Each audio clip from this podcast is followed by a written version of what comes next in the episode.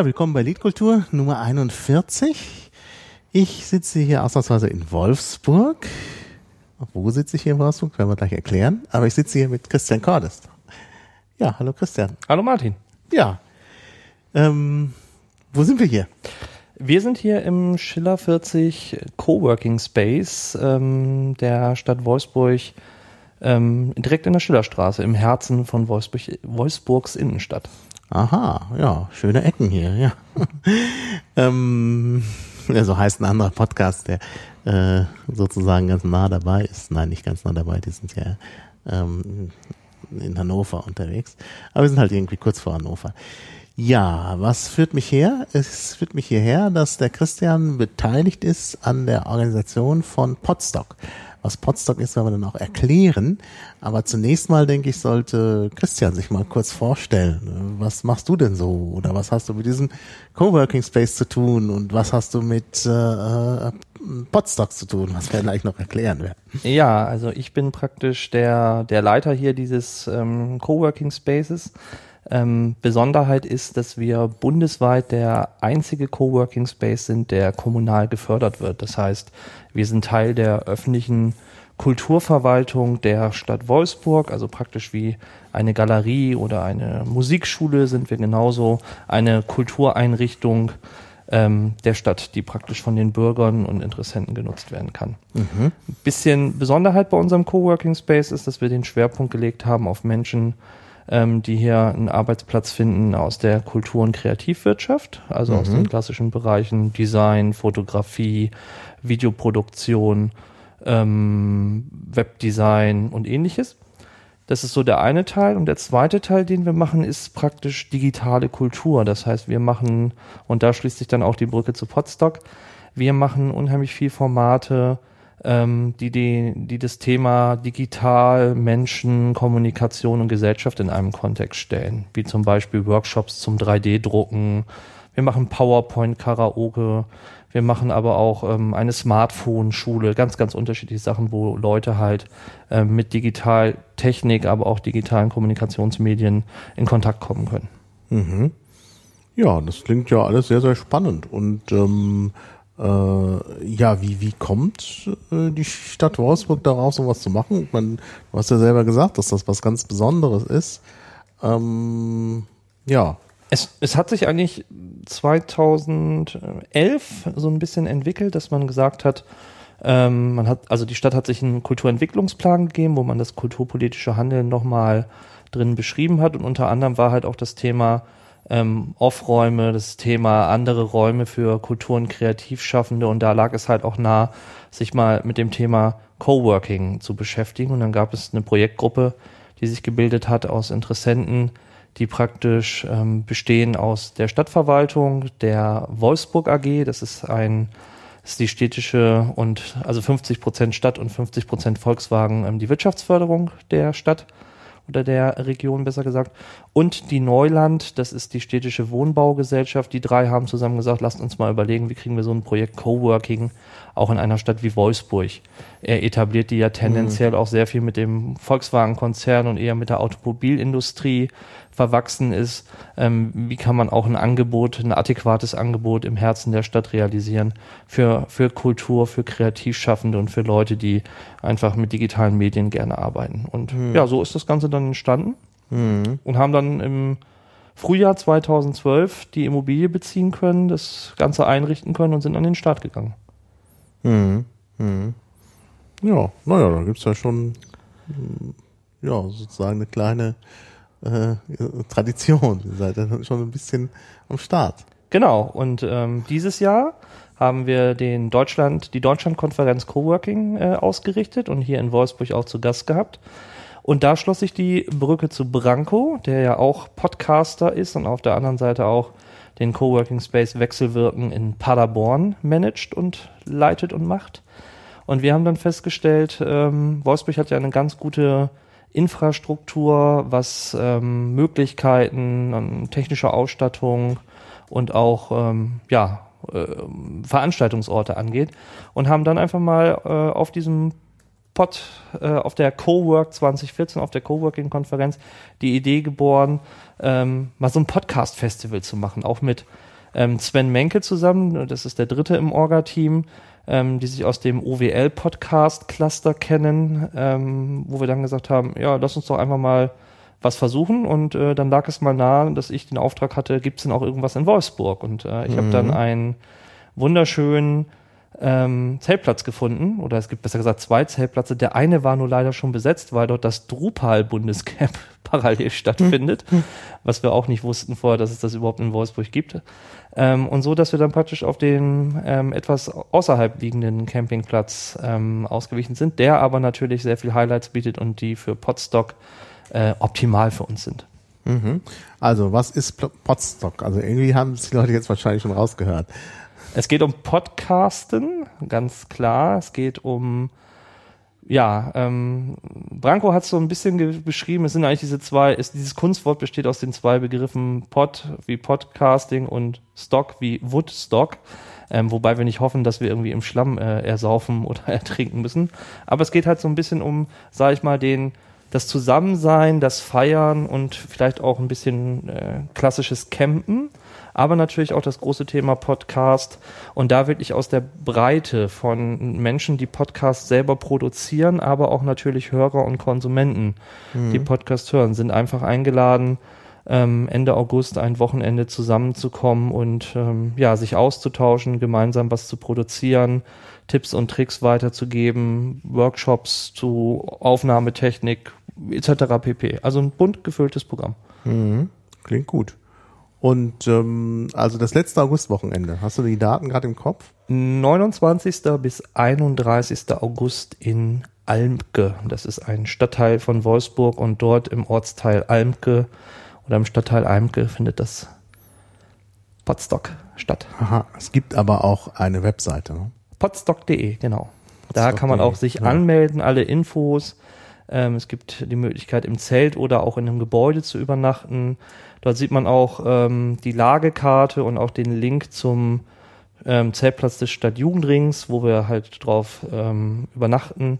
Wir haben ein Freibad, was wir mitnutzen können, kostenfrei. Wir haben ein, Ho ein Baumhaus, einen Hochseilgarten, Pff, alles. Genau, das Freibad wollen wir ja im Vorspann zu Gehör bringen. Also das haben jetzt die Podcast-Hörer dann schon gehört. ja, ja, das klingt wirklich sehr spannend, wenn das Wetter natürlich mitspielt, aber äh, die, die Veranstaltungen finden auch irgendwo in einem Zelt statt oder so, dass wenn es regnet, man trotzdem.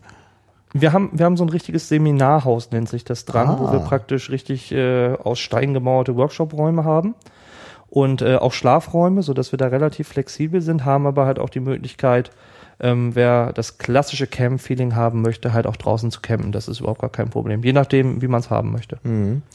Ja, also ich finde es ja auch besonders gut, dass das Ganze ja nicht direkt in Berlin stattfindet, weil man immer so ein bisschen den Eindruck hat, die Pots, äh, die Pots doch kann ich auch nicht mehr, die Podcast-Szene ist irgendwie so Berlin zentriert und da gibt's ja auch viele, die sagen, ach nö, nicht immer wieder Berlin und im Sommer ist natürlich sowas besonders schön, finde ich. Ne? Mhm. Kannst du schon mal so ein bisschen sagen, was im Programm ist oder seid ihr, ihr seid wahrscheinlich noch an der Planung, ne? aber es wird wahrscheinlich so ein bisschen auch Barcamp-mäßig geplant sein. Ne? Ganz genau, wir machen es natürlich so ein bisschen abhängig von wer kommt und wer, wer bietet auch was an und wer, wer möchte auch live podcasten vor Ort. Ähm, natürlich wird das Thema Kochen, äh, dadurch, dass Sven im Orga-Team ist ähm, äh, und der Kulinarikast natürlich ein Thema sein. Ähm, es gibt aber halt auch ähm, weitere Partner, mit denen wir schon sprechen. Also wir haben jetzt ähm, Kontakt aufgenommen zu einem Tonstudio, was sie uns zur Verfügung stellen für Menschen, die halt gerne sagen, ach, ich würde mich mal mit dem Thema Jingle und, und mhm. Vorspann mhm. und Abspann, sage ich mal, nochmal mehr auseinandersetzen und braucht mal mhm. so eine mhm. richtig gute professionelle Aufnahme. Da können wir halt ein Tonstudio kostenfrei zur Verfügung stellen, wo man was produzieren kann. Und ähm, das ist ein so ein Thema, was wir schon halt ähm, her ja, herausgeklustert haben. Man kann aber auch auf podstock.de unter How to Do ähm, seine eigenen Vorschläge einbringen und äh, ja, wir wollen sie natürlich einarbeiten. Wie du sagst, Barcamp-Style, ganz klar. Mhm, mh. Ja, also eine ziemlich offene Sache. Mit wie viel Teilnehmer rechnet ihr so? Also wir haben Plätze reserviert ähm, für maximal 120 Leute. Das ist das Maximum, was wir praktisch fassen können ähm, rechnen aber so um eine gute Zahl bei plus minus 80. Mhm. Ähm, Der Zeltplatz selber und ähm, ich greife jetzt so ein bisschen vor, wir wollen das Ganze nächstes Jahr nochmal machen. Mhm. Dieses Jahr praktisch zum Warmlaufen und nächstes Jahr dann ähm, die große Probe. Der Zeltplatz kann bis zu 1000 Leute fassen, mhm. so dass wir ähm, genügend Möglichkeiten hätten, ähm, nochmal zu wachsen. Mhm. Ja, das klingt gut. Also ich werde dann im nächsten Jahr hoffentlich auch aller spätestens dabei sein. Also ich wäre gerne gekommen dieses Jahr. Ich habe nur leider für dieses, für genau das Wochenende schon was anderes vor, was ich dann noch nicht mehr absagen konnte. Ich habe dann doch etwas zu spät davon erfahren. Aber ich hoffe ja, dass die Hörer, dass viele von den Hörern kommen. Ist das überhaupt geeignet für Podcast-Hörer oder mehr für Podcast-Macher? Oder wie ist dieses Verhältnis äh, Hörer zu Machern? Also wir haben, ich habe jetzt keine genauen Zahlen, wie, wie viele Hörer und wie viel, wie viel Macher sich angemeldet haben, aber es ist durchaus halt für beide ähm, auch geeignet. Also wir, wir bieten halt Möglichkeiten, dass Leute produzieren können, aber wir bieten natürlich auch, das ist das mit den Workshops und halt auch in, mit dem Barcamp-Charakter, vielleicht auch Leute, die dann danach, die klassisch jetzt erstmal noch Hörer sind und danach vielleicht selber sich mit dem Gedankentragen anfangen, anzufangen zu podcasten. Mhm. Für die ist das natürlich ein guter niederschwelliger Einstieg, glaube ich. Mhm. Ähm, einfach mit Leuten auch mal in Kontakt zu kommen, direkt vor Ort, live vor Ort, die sie bisher nur äh, von den Ohren her kannten. Und ähm, mhm. da bieten wir natürlich eine unheimlich gute Kontaktfläche. Ja, das finde ich auch so spannend an der Sache, dass man halt äh, äh, immer wieder auch bei den Podcastern mit den Leuten direkt in Kontakt kommt, weil die sich immer treffen auf der Republika und jetzt da. Das finde ich eigentlich auch wirklich ganz, ganz großartig. Das macht eigentlich den Charme von Podcasts aus, dass der das Verhältnis zwischen äh, Konsumenten und Machern verwischt dass die Konsumenten auch Macher sind und die Macher auch Konsumenten und so, das ist eigentlich genau das Richtige. Das ist so ein bisschen natürlich die Idee von Wikipedia. Ne? Der Autor ist Nutzer, der Nutzer ist ein Autor.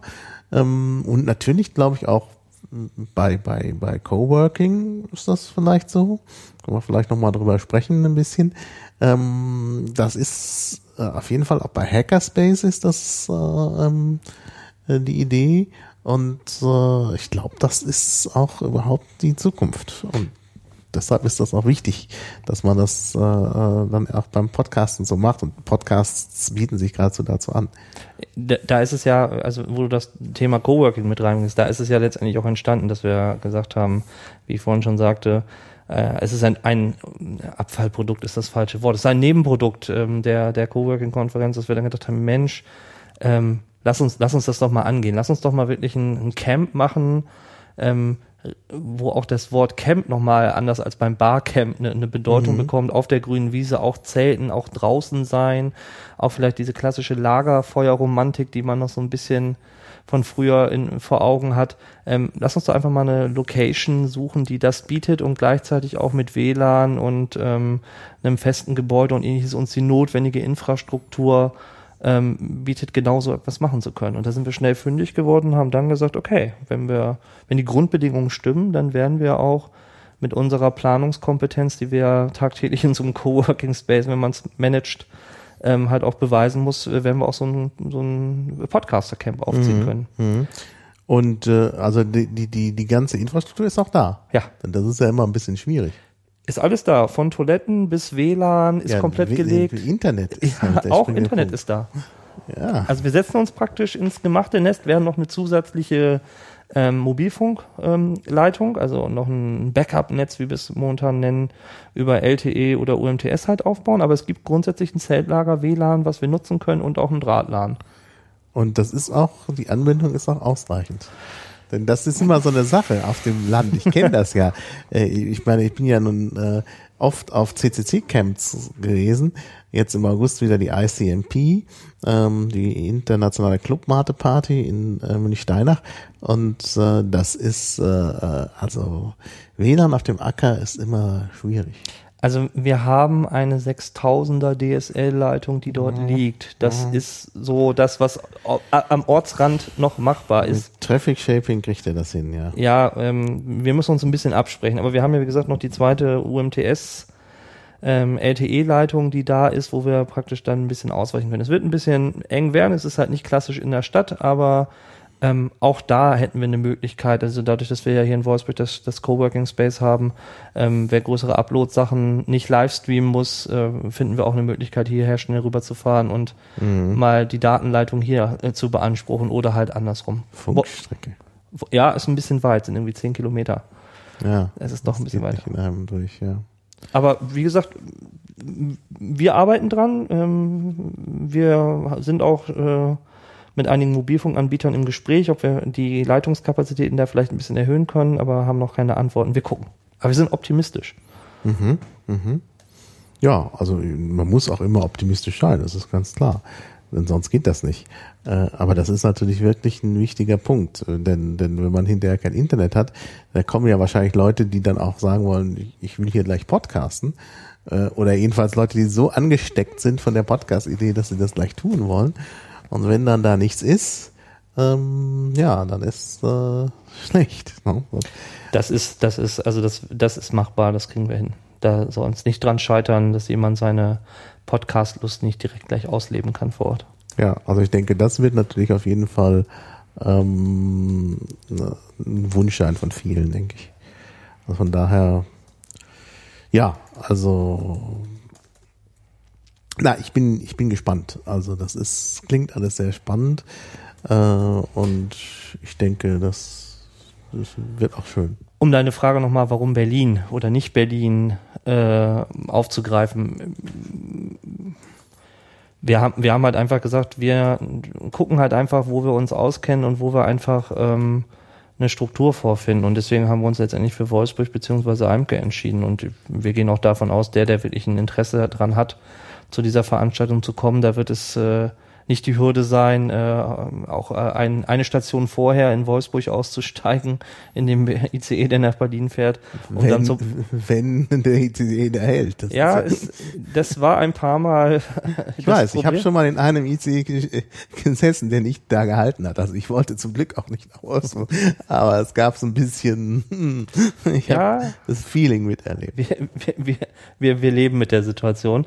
Aber äh, mittlerweile halten sie ja und ähm, das ist, wie gesagt, kein Problem auszusteigen und ähm, ja, zu uns zu kommen. Und Ja. wie gesagt, wer es dieses Jahr nicht schafft, nächstes Jahr gibt es auf jeden Fall, wenn nichts Großartiges dazwischen kommt, äh, Version 2 und äh, spätestens dann hoffe ich, dass wir uns da sehen. Mhm. Mhm. Wie seid ihr auf, äh, du hast ja schon ein bisschen was von der Idee gesagt, aber es hat doch schon mal sowas äh, so im Ansatz stattgefunden. Ne? Da gab es doch schon mal so ein Treffen Ja, es gab ähm, auf der Wiese. Es gab ein Treffen auf der Wiese. Ähm, da bin ich jetzt wieder die Fraktion vom Hörensagen. Ach so. Ähm, äh, Ich Ah. war da selber nicht bei. Es gab wohl in, ich glaube, Düsseldorf gab es ein Treffen auf Genau. den Rheinwiesen. Oder es Genau. war Duisburg. Ich bin mir nicht mehr so Nee, ganz Düsseldorf. Also ich habe das am Rande mitbekommen. Also viel ich weiß Düsseldorf. Also es sei denn, ich bin jetzt auch um Nacht. Dann bitte ich die Hörer sofort aufzuschreien und wir haben ja hier einen Chat und zu sagen, nein, nein, war anders. Genau, und ähm, da gab es schon dieses so, ein- so ein erstes Hörergrillentreffen. Ähm, wie gesagt, ich war nicht live dabei, ich kenne es auch nur von, von Branko und Svens ähm, Geschichten. Und ähm, ja, da ist schon mal so die erste Idee hochgekommen, Mensch, so etwas zu machen. Und äh, wenn ich es richtig weiß, ist ja, gibt es ja auch, oder macht Tim ja auch in regelmäßiger Mhm. Hörertreffen. ähm, Hörertreffen und ähnliches in kleiner Form. Und wir haben dann gedacht, Mensch, das ist alles noch ausbaufähig, das ist alles auch noch steigerungsfähig und ähm, ja, dann ist so die, die Weiterentwicklung vom Hörergrillen oder der, der, der Rheinwiesenveranstaltung jetzt die, die, das, das Endprodukt Potstock. Mhm. Was Ja. aber nach meinem Empfinden auch äh, ja noch Wachstums- und äh, Veränderungspotenzial hat.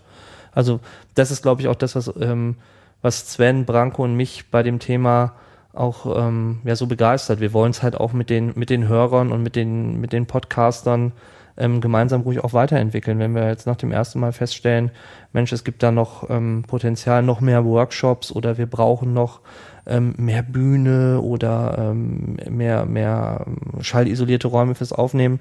Gut, wir Mhm. versuchen es. Mhm. Wird denn das äh, nächste dann auch wieder in Almke stattfinden? Ja, also wir haben für 2015 auch schon den Platz ähm, reserviert. Und den Termin auch schon?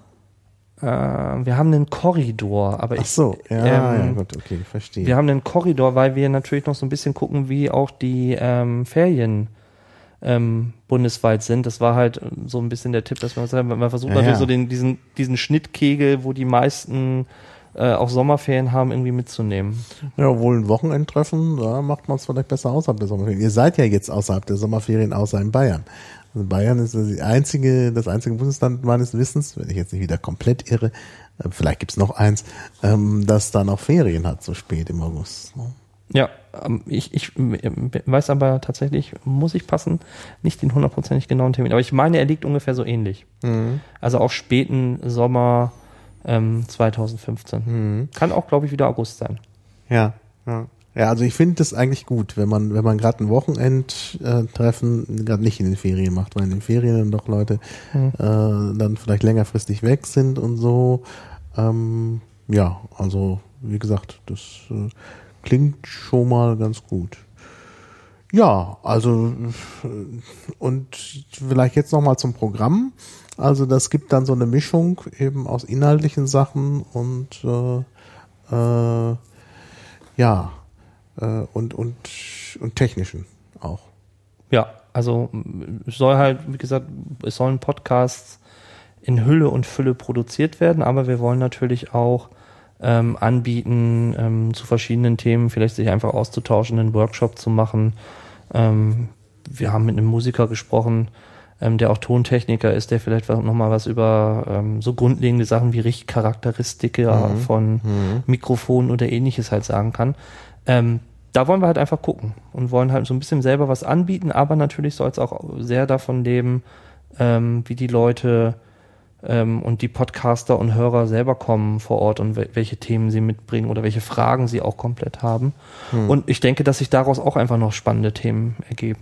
Ja, das denke ich mal. Also das klingt wirklich auch, auch gut. Habt ihr denn schon ein paar Namen von Leuten, die äh, dabei sein werden? Das ist ja auch immer gut, wenn sich jetzt jemand überlegt, oh, da will ich hin oder will ich nicht hin.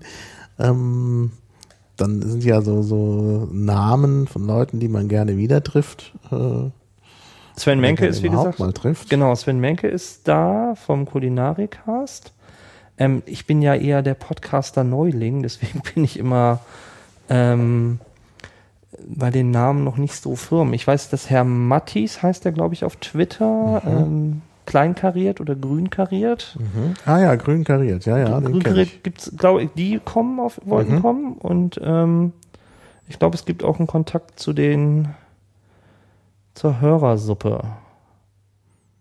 Aber, Hörsuppe. Oder Hörsuppe. Hörsuppe, genau. Hörsuppe. Aber äh, da, ja. bin, da bin ich wirklich. Äh, das wäre ja gut. Also ich meine, Hörsuppe, das ist ja auch gerade, äh, ähm, äh, da geht's ja gerade auch darum, äh, so Meta, die, die, die Pod, also das ist ja, jetzt nicht sagen die Metaebene, weil das jetzt auch schon wieder Bedeutungsgeschwingert ist, das hat einen anderen Bezug. Aber Hörsuppe macht eben Metacasts. Ne? Also man kann sich da informieren über die Podcasts, die demnächst kommen und so Podcast-Kalender und so. Und das wäre natürlich äh, tatsächlich äh, gut. Ich glaube, Branko hat auf podstock.de ähm, alle aufgelistet, wo praktisch auch schon über Podstock berichtet worden ist, beziehungsweise wo es auch einen Kontakt gibt. Aha, das ähm, ist gut. Ich glaube, da müsste man, da wird man auf jeden Fall das fündig. Ist, ja, dann, dann kann man direkt mal gucken, genau. Ja, das ist immer wichtig.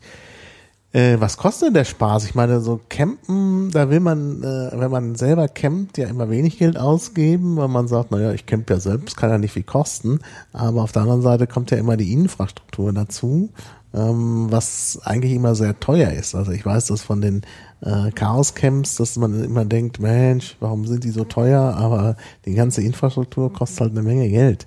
Äh, das fängt ja an bei den einfachen Dingen wie Abwasser und so bis hin zu eben äh, Strom und WLAN und Internet und so. Ja, muss ja alles bezahlt werden.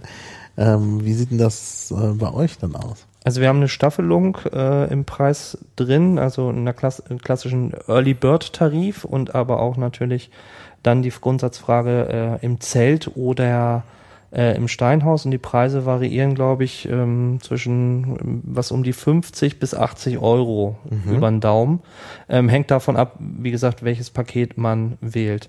Mhm. Vielleicht zu den Kosten, ja, gebe ich dir recht. Infrastruktur ist natürlich ähm, auch das, der größte Kostentreiber. Wir haben es aber tatsächlich geplant, ähm, dass wir damit keinen Cent verdienen, weil Mhm. das eigentlich eine Initiative, äh, wie gesagt, ähm, von, von Branko, Sven und mir ist, dass wir gesagt haben, die tatsächlich entstehenden Kosten, die legen wir eins zu eins ähm, auf die Teilnehmer um und so sind die Preise auch Mhm. äh, letztendlich Mhm. entstanden. Also wenn, Ja. wenn wir da praktisch noch was hätten dran verdienen wollen oder können oder wie auch immer, hätte, wären es andere Preise geworden, sondern wir decken halt nur die, die tatsächlich entstehenden Kosten. Hm. Wie ist das denn, wenn jetzt einer sagt, okay, äh, ich wohne jetzt zufällig in, sagen wir mal, Braunschweig, ich würde mir das gerne mal anschauen, aber ich, ähm, äh, ich habe jetzt nicht die Zeit da zu übernachten und so, aber ich könnte ja mal einen Tag reinschneien. Äh, geht das oder ist Geht- das eher nicht so? Geht, geht auch, äh, ist auch irgendwie machbar, finden wir bestimmt letztendlich auch eine äh, konstruktive Lösung. Ist jetzt erstmal im Ticketing so nicht vorgesehen, aber ähm, ja, da gibt's auch garantiert eine Lösung. Also wir, wir sind jetzt nicht die Dinge, die so kategorisch das ausschließen. Mhm. Weil ähm, die Preise sind halt gerechnet, wie gesagt, auf Unterkunft, Verpflegung ähm, und halt die Kosten für Infrastruktur und, Mhm. und, und, und, sonstige Sachen. Und Mhm. dann muss man halt, wie gesagt, abziehen, dass er halt nur für Verpflegung ohne Übernachtung. Da haben wir, habe ich jetzt noch nicht einen Preis, weil wie gesagt, Preisgestaltung ist mehr so Brankos Part, was die Finanzen angeht, aber ich, da sehe ich momentan nicht das Problem drin, dass ich auch ein Tagesgast äh, einfach nochmal vorbeikommen kann. Ja, na, das wäre natürlich schön. Also ich denke, da gibt es sicherlich viele. Ich meine, Hannover ist ja auch nicht weit. Nein. Und äh, in Hannover gibt's ja auch, äh, ja, da gibt's halt Nerds, da gibt's halt die Leitstelle 511, das ist äh, äh, praktisch der, der, der Hackerspace dort. Ähm, und äh, das ist natürlich alles, äh, da gibt's auch, äh, also xenim.de, mit dem wir hier unsere äh, ähm, unsere Streamings machen. Der, der Macher sitzt ja auch in Hannover. Äh, und von daher denke ich, gibt es vielleicht auch tatsächlich Leute aus der Gegend, die einfach vorbeikommen. Aber das sollte man nicht unterschätzen. Eigentlich, eigentlich ist die Lage ja sehr günstig, äh, äh, weil man ja wirklich so auf halbem Weg zwischen Westdeutschland und Berlin ist. Ne? Mhm. Also ich finde das eigentlich gerade von der Lage her auch sehr, sehr praktisch. Ja, es ist tatsächlich, wie gesagt, ähm, Hannover als großes Drehkreuz, eine gute Stunde mit dem ICE von Hannover, eine Stunde mit dem ICE nach Berlin. Ähm, und ähm, das ist alles kein, keine wirkliche Entfernung. Auch von, wer mit dem Auto anreisen will, äh, liegt direkt an der A2 und dann zehn Minuten von der A2 runter ist man direkt schon in Almke. Also Mhm. Mhm. Ja. Ja. Naja, das, das denke ich ist wirklich insofern äh, verlockend. Ja, ich habe diese, diesen Podcast ja äh, Podstock auf der Blümchenwiese genannt. Ähm, jetzt müssen wir natürlich aufklären, warum Blümchenwiese. Hast du eine Ahnung? mh, wahrscheinlich, weil es auf dem grünen Acker äh, ist. Ja, hätte ich gesagt, äh, auf dem Acker oder im Grünen. Dann bin ich, auf der äh, grünen Wiese, sagen ja viele. gut, dann Aber bin das ich äh, Blümchenwiese ist äh, was Besonderes. Flower Power und Ja. Podstock. Ja, fast. Also, ähm, Blümchenwiese, das habe ich ja auch zeitweise mit UE geschrieben, dann aber noch wieder mit Ü. Aber ich muss mal gucken, vielleicht mache ich es dann doch hinterher mit UE. Ähm, Blümchenwiese ist halt, äh, das erinnert an eine Kampagne gegen den Hacker-Paragraph vor einigen Jahren. Der, der hat der CCC gesagt, das Internet wird wieder eine Blümchenwiese oder soll wieder eine Blümchenwiese werden. Und da tauchte das mit dem Blümchenwiese auf. Ich glaube aber, das Zitat ist sogar noch älter.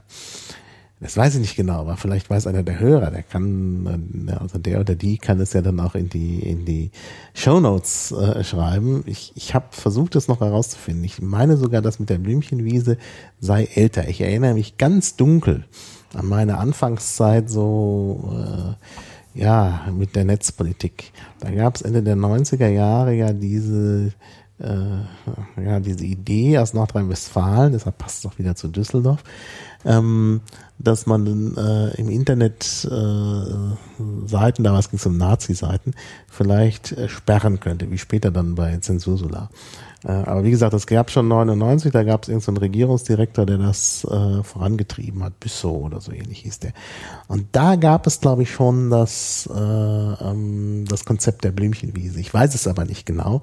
Und äh, da ist halt immer die Idee, ne, die, die, ne, ist das Internet eine Blümchenwiese oder ist das gefährlich und so. Und ja, und ich finde, von daher passt das auch ganz gut zu Potstock. Also bei, bei Woodstock denkt man immer mehr an Lehm und Schlamm und so. Aber Blümchenwiese ist irgendwie schöner und da ist auch wieder dieser, dieser politische Gedanke, dass eben hier Leute selber äh, eben tätig werden. Damit gibt's halt Dezentralität und dann kann man halt nichts mehr in Anführungszeichen zensieren. Ja, wenn alle Leute äh, sozusagen ihr Programm selber machen, dann ist hinterher, ja, dann kann man nicht mehr so top-down zensieren. Und das ist halt, glaube ich, auch ein ganz, ganz wichtiger Ansatz. Und deshalb eben Podcasts und deshalb eben auch äh, Vernetzung von Podcastern. Also ich halte das wirklich für eine ganz, ganz wichtige Angelegenheit. Und vielleicht besteht ja hier die Möglichkeit, äh, tatsächlich sich äh, auch so zu vernetzen, dass es vielleicht dann tatsächlich mal so eine spezielle Podcast-Veranstaltung auch gibt, die dann auch ähm, Tradition äh, gewinnt, ähm, weil das ja irgendwie fehlt. Also ich meine, äh, Republika ist ja mehr so aus der, aus der, kommt ja eigentlich aus der Blogger-Szene. Mhm. Und äh, für Podcasts gibt es ja eigentlich noch gar nichts, was speziell auf Podcast bezogen ist. Das kann gerne so sein. Und wir, wir wenn, wie gesagt, die Masse auch äh, sagt, das ist äh, unser jährliches Klassentreffen, ähnlich wie man bei der Republik ja immer sagt, mhm. da treffen sich einmal im Jahr zum digitalen Klassentreffen die Blogger und Netz, mhm. Netzmenschen, sag ich mal, zusammen. Ähm, soll das, kann das auch so sein oder kann sich das auch weiterentwickeln? Nicht davor sträuben oder sperren wir uns auch nicht. Was mir noch als beim, beim, beim Begriff Blümchenwiese als, äh, als Metapher einfällt, ist natürlich auch, ähm, eine Blumenwiese hat ja auch immer eine Vielfalt mhm. zwischen großen genau. und kleinen und äh, Far unterschiedliche Farben. Und ich glaube, das spiegelt natürlich auch gerade die Podcast-Szene halt mhm. wieder, dass wir vom Gänseblümchen über die Butterblume, über den Klee ähm, ganz, ganz unterschiedliche Podcast und Themen und Formate und ähnliches halt auch in Deutschland finden und genauso mhm. diese Vielfalt mal konzentriert an einem Ort wie auf einer Blumenwiese zu finden. Mhm. Das mhm. bietet halt Podstock. Ja, ja, ja, genau. Also da ist schon was, was dran. Also diese Vielfalt äh, auf jeden Fall. Und ich meine, bei der Vielfalt ist halt auch immer das Problem, dass es qualitativ äh, ja auch eine Vielfalt gibt. Und das ist wiederum schlecht. Ich finde, das ist schon cool, wenn die Podcasts alle qualitativ hochwertig sind. Und das kann man natürlich äh, hinbekommen, wenn man sich da auch austauscht. Denn es ist ja nicht so schwer, äh, technisch gute Podcasts zu machen. Also ja, vielleicht, ähm, vielleicht ist genau das auch der, äh, die Idee der nächsten Jahre, auch gemeinsam auf so einer Jahrestagung oder man kann dem Kind ja unterschiedlichste Namen geben, ähm, mhm. sich genau über solche Fragestellungen halt auch zu committen oder halt auch ähm, Sachen zu finden, auf die man sich äh, einigen kann oder Standards oder ähnliches mhm. halt zu bringen. Finde ich auch eine spannende Diskussion. Was macht eigentlich, wie du sagst, qualitativ technisch auch ein mhm. guter Podcast aus oder ähm, mhm. Was, was, was sagt die Szene auch oder der Hörer auch, was will der, was will der Hörer mhm. eigentlich auch? Mhm. Ja, ja, das denke ich auch. Ihr müsstet die Leute von Auphonic vielleicht nochmal einladen. Das wäre vielleicht ganz gut. Wir arbeiten für nächstes Jahr dran. Dies Jahr wird es, glaube ich, ein bisschen kurzfristig. Aber äh, nächstes Jahr, wie gesagt, ähm, da haben wir, können wir jetzt ja schon in die Planung einsteigen. Ähm, da wollen wir das Ganze natürlich größer machen und ähm, da haben wir schon Ideen von den äh, Endgeräteproduzenten bis zum Zulieferer, bis halt auch Softwarehersteller, mhm. sag ich mal, oder mhm. Dienstleister wie Auphonic, ähm, die ruhig mit anzusprechen. Mhm. Warum nicht? Also ja. ich, ich, ich, ich visioniere mal, ich könnte mir auch vorstellen, dass äh, Thomann äh, einen Workshop macht oder Zoom jemand kommt oder alles denkbar. Wir, wir gehen da wirklich oder werden dann äh, möglichst viel ansprechen, anschreiben, anfragen, mhm. wer hat Lust und ähnliches. Naja, gut, dann muss man aber wieder aufpassen. Also ich finde, bei, äh, also der größte Nachteil der, der ähm, der Republika, wie sie sich entwickelt hat, ist, dass einfach zu viel Messe dabei ist.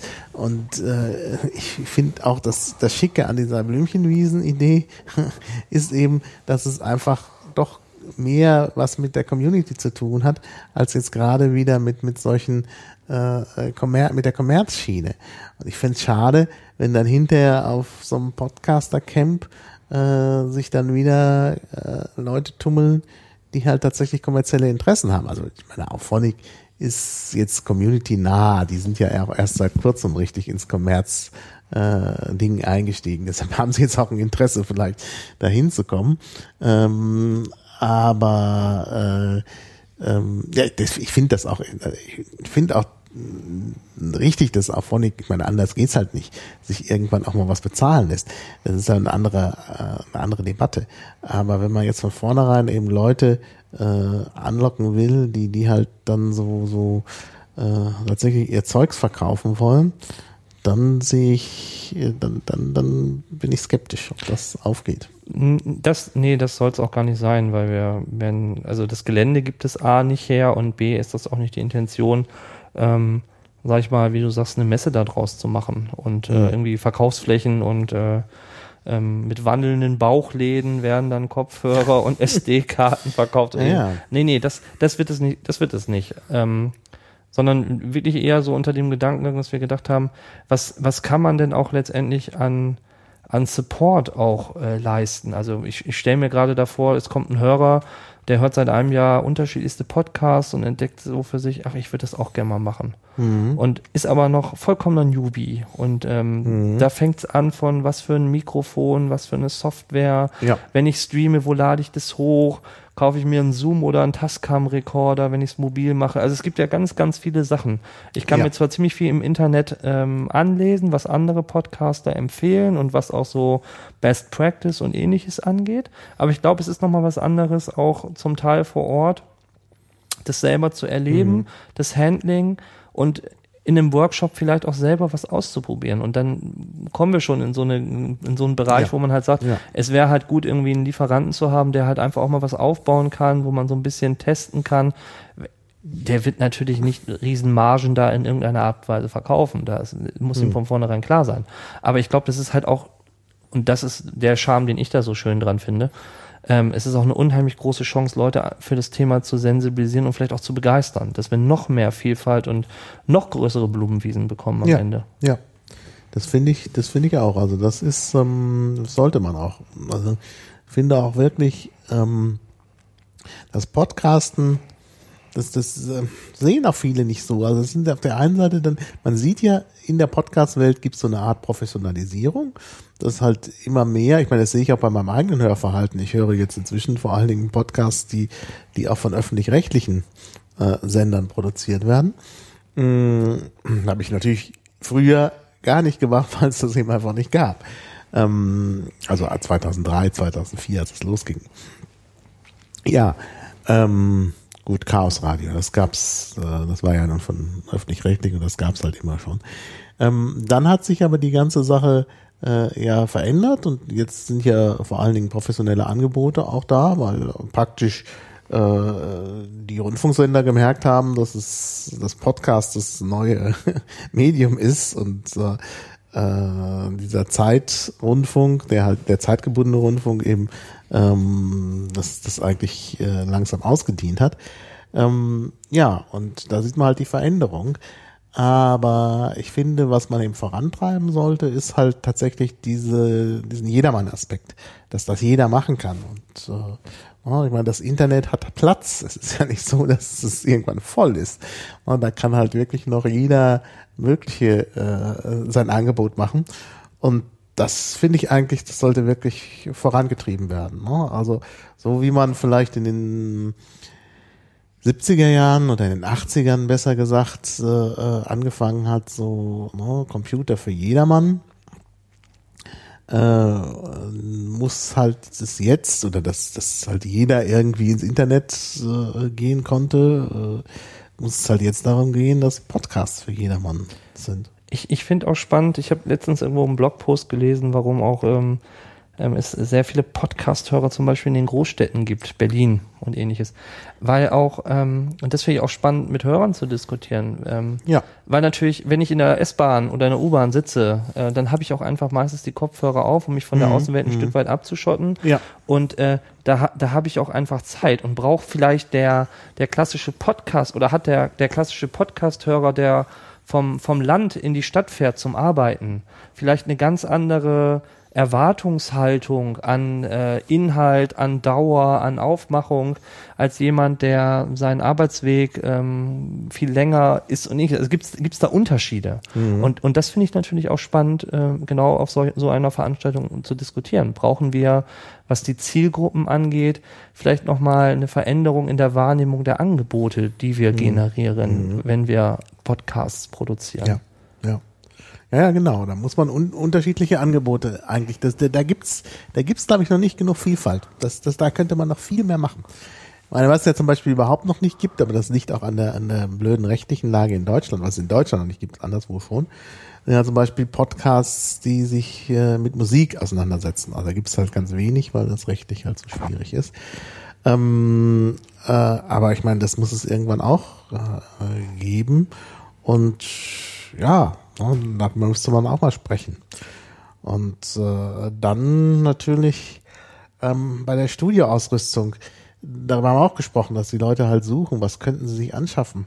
Aber was natürlich schön wäre, wäre auch, wenn halt es so äh, Coworking-Studios gäbe. Es müsste ja nicht jeder ähm, Equipment anschaffen, ähm, sondern man könnte ja sich das auch teilen.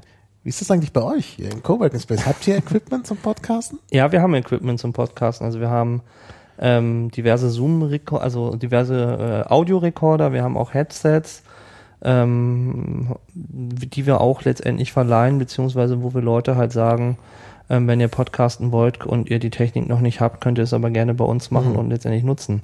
Also wir haben arbeiten mit einer Schu mit, mit einer mit einem Gymnasium hier zusammen, die auch so ein bisschen Podcast für sich als Thema auch äh, in, in, in Schule entdeckt haben. Und äh, für die ist es natürlich unheimlich spannend, ähm, genau diese Infrastruktur äh, auch zu nutzen. Ja. Ähm, das, also bei uns ist eine, eine Podcast-Ausstattung und Ausrüstung genauso ein Bestandteil im Coworking Space wie ähm, Raspberry Pi, Arduino Boards und äh, der 3D-Drucker. Ja. Ja, ich finde, das ist schon, also ich meine, äh, ein einfaches Aufnahmegerät hat ja eigentlich jeder schon mit seinem Smartphone. Aber wenn man richtig qualitativ hochwertiger sein will, braucht man halt schon, kostet es gleich viel Geld. Ja. Und da man nicht täglich äh, Podcast ist und selbst wenn man es täglich macht, könnte man es auch gemeinsam machen, aber einem nicht dauernd podcastet, äh, kann man sich das ja wirklich teilen und dann kann man eben tatsächlich gleich sich eben hochwertige Technik zulegen, ähm, die dann eben von mehreren genutzt wird. Also wir, wir überlegen halt auch, ähm, dadurch, dass wir ja wie gesagt städtisch sind, auch ähm, in Zukunft ein, ein Angebot mit der Musikschule ähm, zu machen. Also das Thema Podcast und ähm, ähm, vielleicht auch in dem Kontext nochmal neu zu denken. Also Mhm. natürlich geht es in der Musikschule auch primär darum, ein Musikinstrument zu lernen, das ist ganz klar. Aber vielleicht verändert sich auch ähm, oder, oder auch bei Jugendlichen verändert sich ja auch sehr, sehr viel und sehr, sehr schnell. Und warum kommt nicht dann ähnlich wie Scratchen und, und, und, und, und, und Hip-Hop äh, immer mehr Bedeutung gewonnen hat und das Zusammensampeln von, von Musik, vielleicht kommen wir auch irgendwann dazu, in ferner Zukunft mal einen Podcast-Workshop anzubieten oder ein, Das- eine Das Podcast-Klasse. ist eine geniale Idee. Jetzt, äh, äh, das habe ich nämlich auch schon. Ich habe ja vorhin gesagt, warum gibt es so wenige Musikpodcasts? Da habe ich gesagt, ja, das sind diese Urheberrechtsgeschichten. Äh. Ähm, äh, dann habe ich aber das nicht weiter ausgeführt. Aber jetzt bringst du das genau auf diesen Punkt. Ähm, es gibt ja schon eine Möglichkeit, Musikpodcasts zu machen, nämlich zum Beispiel mit Musik, die nicht mehr urheberrechtlich geschützt ist. Ne? Äh, Und äh, da, da sind natürlich ganz andere Ansprüche. Da musst du natürlich, wenn du halt zum Beispiel Musik aufnehmen willst, klassische Musik, die jemand spielt, auf, sagen wir mal, eine Gitarre, klassische Gitarre oder ähm, auf dem Klavier oder dann vielleicht sogar mit mehreren Instrumenten, was weiß ich, Streichquartett oder sonst was, ähm, dann muss man natürlich äh, dann wird es natürlich richtig teuer, weil du dann nicht einfach dein Zoom H4 dahinlegen kannst. Dann hört sich das nämlich am Ende ganz furchtbar an. Du musst nämlich schon äh, ein bisschen mehr Aufwand betreiben, um dann das äh, gut einspielen zu können. Ähm, von daher denke ich, wäre das äh, eine tolle Idee. Aber genau, wenn, wenn ich aus, mein erster Gedanke jetzt war zum Beispiel, ähm, die ganzen Musikschulen haben ja auch unheimlich viele Musikschüler oder halt auch eine eigene Jazzband oder ähnliches, die ja auch Eigenkompositionen produzieren. Mhm. Und warum nicht das Ganze auch ähm, letztendlich nutzen, um ähm, das einer, einer breiteren Hörermasse ähm, auch vielleicht über einen Podcast näher zu bringen? Ja, ja. Genau, ich meine, das wäre eine gute, ein guter Ansatz. Ja. Äh, da kann man nämlich wirklich was machen. Und da hat man nämlich dann auch gleich Zuhörer und so. Also eigentlich eine super Idee. Dann vergehen die Sachen auch nicht. Denn sonst, wenn man so ein Streichquartett einmal vorspielt, äh, beim Elternabend der, der Jugendmusikschule, dann ist es vergessen. Ist, halt, das ist halt dann schön, wenn man sowas eben auch aufzeichnen kann und dann eben auch gleich irgendwie ähm, unter so einem, unter einer freien Lizenz zugänglich machen kann und so. Also wäre ganz super. Also da tun sich wirklich tolle äh, Möglichkeiten auf. Also ich würde sagen, mach das mal mit der Musikschule. ja. Das ist eine ganz tolle Idee. Das wäre auch richtig innovativ. Und meines Wissens, aber wie gesagt, es hören uns Leute zu, die mich korrigieren können. Für Links bin ich ja dankbar. Meines Wissens gibt es das überhaupt noch nicht. Also muss ich das mal vorstellen. Es gibt diese Idee des Podcastes noch gar nicht. Das wäre eine, eine, tolle Marktlücke und ich höre ja auch gerne klassische Musik. Das wäre ja auch schön. Vor allen Dingen, wenn man dann auch noch das ein bisschen nahegebracht bekommt mit Erklärungen und so. Auch mit Links, dass man einfach auch hier den Wikipedia-Artikel zu dem Stück lesen kann und so. Ähm, ja, also da gibt's äh, ganz tolle Möglichkeiten. Ich kenne, ich kenn, also wie gesagt, sonst äh, die Hörer mögen auch mich korrigieren. Mir fällt auch kein klassisches Orchester ein, was irgendwie einen Podcast hat hm. oder eine, eine hm. Also äh, London Philharmoniker oder so, dass die irgendwie was in die Richtung produzieren, hm. ist mir hm. bei den Kulturbetrieben auch nicht so bekannt. Ja, es gibt ja der Bayerische Rundfunk zum Beispiel äh, macht Konzertmitschnitte, äh, die man dann auch sogar zeitversetzt hören kann, die man abrufen kann äh, über die äh, Mediatheken. Über die Mediatheken. Auch, auch äh, zum Teil äh, auf Langzeit. Ähm, äh, also ich war zum Beispiel im letzten Winter in einem Konzert von äh, äh, Gabriela Mon Montero, kann ich ja gleich mal verlinken. Hoffentlich habe ich den Namen jetzt richtig in Erinnerung. Ähm, die macht, ähm, die spielt Klavier, ist eine Pianistin äh, das ist aber noch nicht das äh, Tolle. das Tolle ist, im zweiten Teil ihres Konzerts, sie macht also im ersten Teil, ja auch eher kurz ist, äh, so das Programm, was man halt als Pianist kennt. Da wird halt irgendwie ein schönes klassisches Stück oder auch zwei oder so zur Aufführung gebracht. Aber das Besondere ist, ähm, dass sie im zweiten Teil improvisiert. Sie lässt sich von Leuten halt eine Melodie vorpfeifen oder vorsummen oder irgendwie auch, wie auch immer. Und dann macht sie daraus was. Und man kann sogar zurufen, was sie daraus machen soll. Beziehungsweise sie sagt dann, ach ja, ähm, jetzt mal, also noch einen Vorschlag und da mache ich dann mal die gesamte Musikgeschichte. also alle Stile hintereinander weg. Also auch äh, mit, also Übergängen als ein Stück. Ähm, und dann hatte jemand, das war das letzte, hatte äh, jemand gesummt, dieses russische, das ist eigentlich schon kein Volkslied mehr, sondern so ein Schlager oder Evergreen, das ist halt nicht ganz so alt. Patmaskavskaja Vespera, also äh, Abende bei Moskau. Ähm, und äh, daraus hat sie dann äh, auf dem Klavier die gesamte Musikgeschichte gemacht. Also angefangen, also die, die Melodie umgesetzt in Form von, äh, also erst so Barock, und dann bis zum Jazz am Ende. Ne? Das war letzter Klassik natürlich und äh, Romantik und, und Jazz. Äh, das war schon ziemlich eindrucksvoll, vor allen Dingen bei so, einer, bei so einer Schnulze. Also das war schon gut. Ähm, und das ist halt eine einmalige Sache. Also jedes Konzert ist einmalig. Und in der zweiten, also nach der Pause hat der Bayerische Rundfunk mitgeschnitten. Die haben halt in der Pause aufgebaut, ihr, ihr Zeugs da. Äh, das wurde halt mitgeschnitten, sogar eben auch mit, äh, also mit einer Kamera. Und das gab es dann auch äh, zum Download. Gibt es vielleicht immer noch. Also weiß nicht, irgendwann wird es weggenommen worden sein. Ähm, und das haben sie sogar, glaube ich, längerfristig auf ihren Seiten gehabt. Äh, also in so einer, wir haben ja auch so Klassik, Klassikprogramm und da kann man sich das dann runterladen.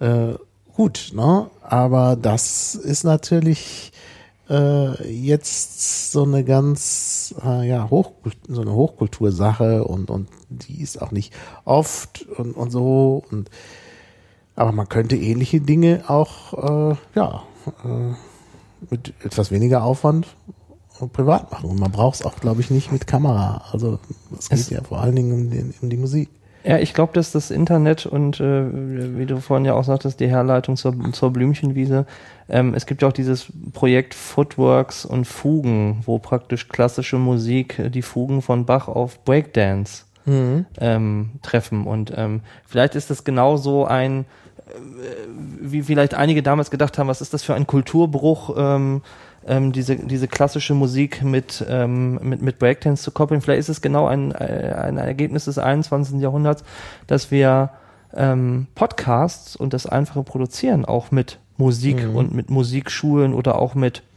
vielleicht auch ähm, weiß nicht, ob es kompatibel ist, aber ich spinne jetzt einfach mal mit Spielmannszügen oder, oder ähnliches einfach in den Kontakt bringen, dass Leute ja. einfach das die, die, die Einfachheit des Produzierens und die, Erreich, die hohe Erreichbarkeit des Mediums einfach nutzen, um auf ihre Art, musikalisch, was ja auch Töne sind, wie unsere Sprache ja genauso ein, ein Ton letztendlich ist, äh, den Leuten näher zu bringen. Was liegt nicht näher, als genau dieses Trägermedium zu nutzen? Mhm, mh. Also einer unserer Hörer weist gerade darauf hin, dass es natürlich auf YouTube eine Menge Zeugs gibt. Klar, ähm, kann man aber dazu sagen, das sind dann, das sind dann nicht richtig so Podcast-mäßig, sondern da gibt's halt, klar, wird alles Mögliche reingestellt, auch von Orchestern und so. Ähm, aber schön wäre es ja, wenn es halt tatsächlich sowas gibt, was dann über RSS-Feed mehr oder weniger regelmäßig dann den Hörer erreicht und dann eben auch so eine Community drum entsteht. Äh, ich denke, einfach nur Sachen bei YouTube äh, hochzuladen, macht's noch nicht aus. Ja. Nee, das glaube ich auch. Also die, die Frage ist ja auch, ähm, gerade bei der Musikschule habe ich auch einen hohen Beteiligungsgrad darunter. darunter mhm. Also dadurch, dass Schüler halt, also sich verschiedene Jahrgänge und Musikinstrumente und Schüler und Entwicklungsgrade halt auch einfach mhm. in einem Podcast darstellen kann. Oder halt auch, ähm, ich, ich frage mich auch, wie die ganze diese ganzen klassischen Schülerbands, ob die, eine Zeit lang war es ja in, äh, kein Demo-Tape mehr zu machen, da hat man seine Sachen bei MySpace mhm. äh, hochgeladen. Genau, genau. Ähm, kann eventuell oder könnte jetzt mal visionär ähm, geschwafelt vielleicht auch Podcasts ähm, eine Möglichkeit sein, auf deren Musik und ähnliches hinzuweisen. Also mhm. warum macht die Schülerband nicht einen regelmäßigen Podcast. Ähm, sie stellen ihren neuen Song vor und garnieren das Ganze einfach mit Geschichten aus dem Proberaum oder mhm. ähnliches. Ja, ja. Oder auch Infos, warum das so ist, wie es ist, was, was man sich dabei gedacht hat. Das kann man auch bei, natürlich auch bei, bei klassischer Musik machen, klar, dass man halt ein bisschen äh, Hintergrundinformationen noch gibt. Äh, also das gleiche, das, das Verbinden so ein bisschen mit, mit, mit äh, äh, Sprechen. Mhm. Also sprechen über Musik und dann die Musik auch machen. Und das, also ich würde ja gerne über Musik sprechen, nur dann muss ich halt immer Konserven nehmen. Also vielleicht will mich ja jemand engagieren. Äh, also Leute spielen was und ich spreche oder so.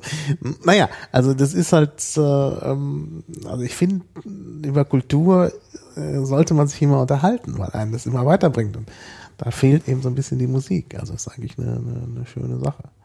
Ja? Also die meisten Podcasts äh, aus der aus der nicht professionellen äh, Szene haben ja was mit mit mit sagen wir mal äh, Technik zu tun. Mhm. und das sollte vielleicht anders werden. Und das fände ich mehr Kunst und Kultur mehr Kunst Pod und Kultur ja genau. Podcast, oh, aber, ich meine Kultur lebt davon dass man drüber spricht.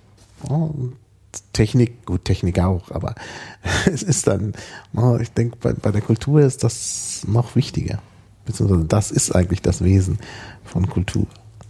Also von daher fände ich das schon wichtig. Aber da gibt es sicherlich ganz tolle, tolle Möglichkeiten noch. Ja, Ähm, ich habe am Anfang vergessen äh, zu fragen, ähm, wie das, äh, wie das mit dir und Podcasten aussieht. Du hattest da irgendwas erwähnt, dass du äh, äh, jetzt nicht so der große Podcaster bist, sondern mehr der Coworker, aber dass du da auch irgendwie was äh, machst. Ja, also ich, ich komme halt klassisch eher über das Coworking, über die, über die Technikschiene. Also bin natürlich ein begeisterter Nerd und äh, lese auch und höre auch selber sehr viele Podcasts. Ähm, äh, wie du selber sagst, wahrscheinlich, wahrscheinlich eher aus dem Technik oder hau hauptsächlich auch aus dem Technikbereich. Ähm, wir machen selber ein Format, mit dem wir gerade noch so rumexperimentieren, was so mh, mm, ja noch ein, ein Beta-Stadium hat, aber was noch ausbaufähig ist, nennt sich Netköppe. Ähm, und zwar machen wir so eine Talkshow mit sechs Leuten zusammen äh, über Google Hangouts on Air mhm. und ähm, streamen das Ganze dann, ähm, wie gesagt, übers Hangout und dann ist es ja auch danach als YouTube-Clip ähm, halt verfügbar. Und ähm, dieser Kreis von Leuten setzt sich halt aus äh, einem Kulturblogger, eine Bloggerin aus Wolfsburg zusammen, ein Mitarbeiter der Bibliothek, ähm, einen, einen Poetry Slammer und auch Blogger und, und mir, die dann halt zu ganz unterschiedlichen Themen diskutieren. Gerade gestern hatten wir ähm, eine neue Folge aufgenommen, wo es um die Fragestellung ging, ähm, soziale Netzwerke und Schule und, und Facebook und Handy und Schule. Welche zwei Welten ähm, kommen denn da zueinander, beziehungsweise wenn das Handy ausgeschaltet sein muss oder vielleicht das Schulgelände gar nicht betritt, ähm, wo äh, schwimmen denn da Grenzen? Also weil Schüler sind sowieso auch im Netz und ähm, mhm. das Handyverbot in der Schule wird das nicht äh, regulieren können oder ja, und ähnliches. Und das war halt Handyverbot in der Schule ist auch sowas von 80er, hätte ich beinahe gesagt. Ja, aber ja, es, also ist, ist doch es, zeitgemäß. es ist Realität und wir hatten gestern, wie gesagt, eine, eine stellvertretende Rektorin einer Wolfsburger Schule da und eine Schülerin, die wir eingeladen haben und haben mit denen zusammen das diskutiert und es war sehr spannend auch, dass es äh, eine Lehrerin gibt, die sagt, ja, ich bin selbstverständlich bei Google Plus oder Facebook und ähm, beschäftige mich mit auch dem Thema und finde es auch wichtig, aber ich weiß auch, ähm, was die Probleme global gesprochen in Schule heutzutage sind und warum wir Medienkompetenz und, und Wissensvermittlung noch nicht auf einem Stand haben, wie er vielleicht ja. äh, in einem ähm, ja. solchem Know-how-Land wie Deutschland äh, in irgendeiner Art und Weise sein müsste. Mhm. Richtig. Ja, ja. Das ist ganz, da, das ist ganz richtig. Äh, da, da muss noch einiges kommen. Es ist ja inzwischen so, dass man sieht es ja schon am Handyverbot, dass äh, die Schüler offensichtlich kompetenter sind als die Lehrer. Denn mein Handyverbot ist, ist nicht zielführend irgendwo. Also wer sagt, hier sind keine Handys erlaubt in der Schule, der hat einfach nicht verstanden, also das Konzept Smartphone nicht verstanden, würde ich ganz einfach sagen. Ich glaube aber, das ist auch so ein bisschen wie diese Bring Your Own Device Debatte ja. in, in großen Unternehmen ist, wo, wo auch viele sagen, na, vielleicht müssen wir nicht alle unsere Mitarbeiter mit einem Diensttelefon genau. ausstatten. Ja. Vielleicht schwappt es dann auch irgendwie von ja. der Wirtschaft in den Bildungssektor irgendwann rüber, dass man sagt, mhm. wir brauchen vielleicht nicht in der Klasse ähm, 20 Digitalkameras, ähm, die haben die, die Schüler sowieso in der Hosentasche mit mhm. sich und ähm, mhm.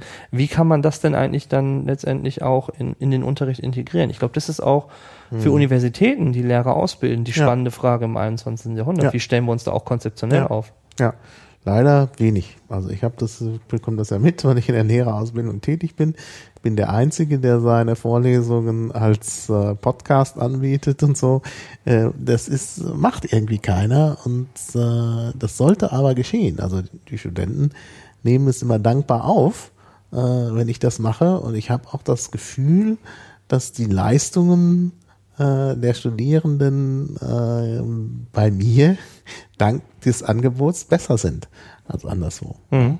Also ich denke, das soll man auch machen. Und es geht dann nicht nur darum, äh, wer die besseren Leistungen bringt, sondern es ist einfach auch wichtig, dass äh, äh man eben auch, äh, ja, dass, dass eben auch die, die Studierenden äh, entsprechend medienkompetenter werden, ja, indem sie halt solche Medien nutzen. Und äh, also die leider die, die Lehrenden und auch die Hochschulleitung ist weit davon entfernt, medienkompetent zu sein. Ich meine, man sieht, die schalten dann RSS-Feeds ab oder beziehungsweise nutzen das RSS-Plugin vom äh, von dem System, was sie für ihre Webseiten nutzen, also Typo 3 bei uns, nicht. Und da fragt man sich, warum nutzen sie das nicht? Ja, weil sie nicht wissen, dass man das nutzen sollte und so. Naja, gut. Ähm, aber ist schon besser geworden. Sie haben inzwischen auch, sie stellen inzwischen auch Leute ein, ein die sich damit auskennen. Also ich bin da hoffnungsvoll. Ja, und es ist, es ist natürlich, äh, das hat ähm, die, die Rektorin äh, ja auch nochmal gesagt, es ist natürlich ein kompletter Umbruch. Also die ganze Schulkultur ist ja gewachsen über die Schulbuchverlage, dann wurden ähm, Unterrichtsfolien für Overhead-Projektoren mhm. angeboten. Mhm. Ähm, es geht natürlich sehr viel um diese rechte Frage und Copyright genau. und genau. Das, das ganze System ist ja auch da können wir noch so viele Smartboards in mhm. Schulen installieren, ja, aber ähm, deswegen nicht. haben die Lehrer trotzdem noch nicht alles mhm. auf PowerPoint ja. oder ja. Prezi oder ähnliches. Ja, Na, da ist es eben wichtiger, dass die Schüler ihre Smartphones dabei haben und auch nutzen dürfen. Denn äh, mir geht's zum Beispiel so, wenn ich irgendwo einen Vortrag höre, dann habe ich immer gerne mein Smartphone zur Hand. Äh, also weil es halt so ist, in Vorträgen, die ich höre, kommt immer was vor, was ich vielleicht jetzt gleich nicht richtig verstehe oder wo ich dann doch vielleicht nochmal äh, vielleicht ein bisschen mehr wissen will ähm, und nicht immer gleich eine Frage stellen kann, weil der Vortragende vielleicht jetzt gerade nicht dazu aufgelegt ist, äh, dauernd unterbrochen zu werden. Beziehungsweise ist auch nicht schön, wenn, wenn äh, die gleiche Person ständig dazwischen funkt. Und da kann ich dann eben auf dem Smartphone mal nachgucken. Oder mhm. es wird irgendein Name äh, äh, genannt. Also gerade in der Wissenschaft ist ja immer so die Tendenz zum Name-Dropping, dass man dann sagt, irgendwie, weiß ich nicht, Gensterwitz hat äh, das und das gesagt und dank der Folie steht dieser unaussprechliche Name dann auch vorne, dann kann ich den abtippen und kann sofort gucken, was hat er denn gesagt? Was ist denn von dem online? Äh, und so. Da ist, das ist einfach äh, ein ganz anderer Zugang. Also mir hilft das sehr. Und dann lerne ich sogar bei langweiligen und schlechten Vorträgen noch was, weil ich mich dann darauf konzentrieren kann, was ich da äh, im Smartphone lese. Und deshalb denke ich, also Smartphone-Verbote äh, in der Schule sind wirklich das Letzte. Also das, das darf es eigentlich gar nicht geben. Leider aber noch ja, zu viel Realität. Ja, es ist Realität, ich weiß. Also das ist, das ist äh, schrecklich. Ja gut, aber wir arbeiten halt dran. Jetzt hier im Chat, der kommt jetzt auch Leben rein, da habe ich gerade diskutiert mit einem Hörer, Salz, hier so nebenbei. Das können wir dann auch mal äh, hier jetzt äh, akustisch tun. Ähm, nämlich die Frage, weil wir eben sagten, also YouTube hat ja was. Was ist eigentlich ein Podcast? Also wie kann man das definieren? YouTube hat ja auch Channels und so, aber das ist ja doch was anderes, ne? Ja, also für mich, ich, ich tue mich mit so einer hochwissenschaftlichen, fundierten Be Beschreibung, was ein Podcast ist, gerade schwer. Also das, wo, wo, wo was für mich ein Podcast ist, ich habe meinen mein Podcast-Player und ähm, das ist für mich auch ein, ein, gleichzeitig der Dienstleister. Also er holt mir die neuen Folgen runter, was über, über die Technologie halt gesteuert wird und ähm, es ist so ein bisschen die Verwaltung ähm, meiner Sachen, die ich gerne höre. Und Podcast mhm. würde ich grob, wie gesagt, in, in Audio und Video teilen. Mhm. Ähm, natürlich hat ein, ein Videopodcast auch ein vergleichendes Element zu einem, zu einem YouTube- oder Vimeo-Clip, Clip, aber ähm, es ist, glaube ich, noch was anderes. Also wenn ich jetzt die, die bekannten YouTuber, Mr. Tutorial oder ähnliches sehe und würde, würde sagen, das sind für mich keine Videopodcaster. Mhm. Das ist mhm. irgendwie noch ähm, etwas anderes, auch wenn ich es nicht mhm. ganz äh, umschreiben kann. Im, Im Gegensatz zum elektrischen Reporter von Sixtus zum Beispiel. Mhm. Ähm, genau, genau. Also ich denke, ähm, ich meine, sicherlich kann man sich auch die YouTube-Sachen per per RSS-Feed irgendwie äh, bestellen. Aber das, was man ja normalerweise macht, also ich, na gut, ich schließe jetzt von mir auf andere, auf andere. Das können ja andere anders machen. Also bei YouTube gehe ich halt hin und guck, was ist denn da? Und dann äh, schaue ich mal also. Während bei Podcasts, die fallen eben von sich aus in meinen, also über den RSS-Feed, das ist ja die, der technische Hintergrund, aber da ist eben die Regelmäßigkeit da und das kommt zu mir. Ja, und dann habe ich das auf meinem mobilen Gerät und wenn ich halt Zeit habe äh, oder gerade einen Podcast hören will, dann gucke ich mal, was ist denn jetzt da und dann höre ich das. Und da höre ich eben bestimmte Sachen wirklich regelmäßig und äh, verpasst da auch nichts. Ähm, oder was heißt verpasst da auch nichts? Das hängt dann schon noch ein bisschen vom Thema ab. Ähm, gut, es gibt einzelne Podcasts, die ich auch, wo ich nichts verpassen will. Aber meistens, weil ich da die Leute persönlich kenne und da nicht rauskommen will oder weil es halt irgendwas ist mit Fortsetzung.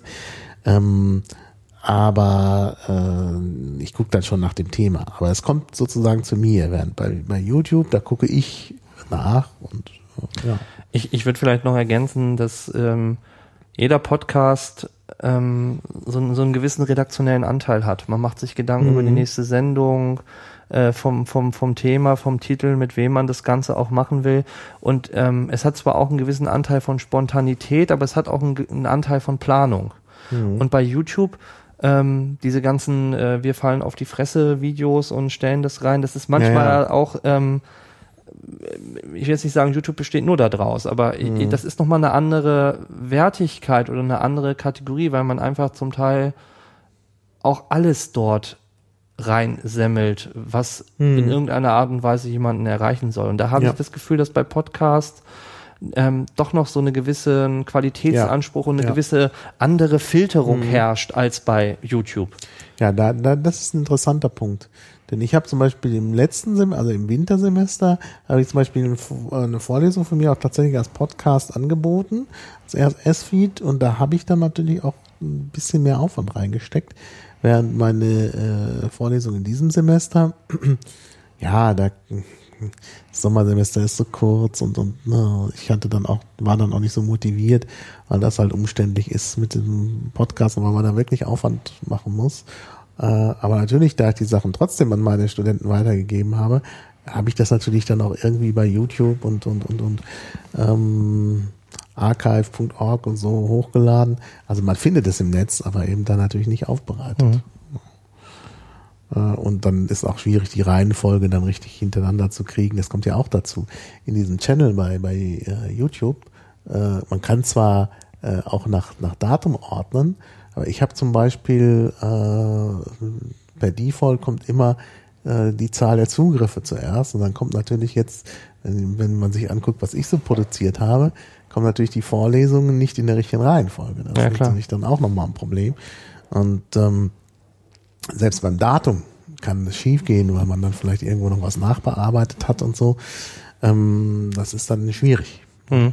Also das ist ein Aspekt, den ich jetzt noch nicht gesehen habe. Also Regelmäßigkeit äh, ist natürlich ein wichtiger Punkt. Wie du sagtest, dass das Ganze redaktionell bearbeitet ähm, ist, muss nicht, aber ist meistens so. Dann, dass es eine feste Abfolge gibt. Das ist, glaube ich, das Besondere beim Podcast.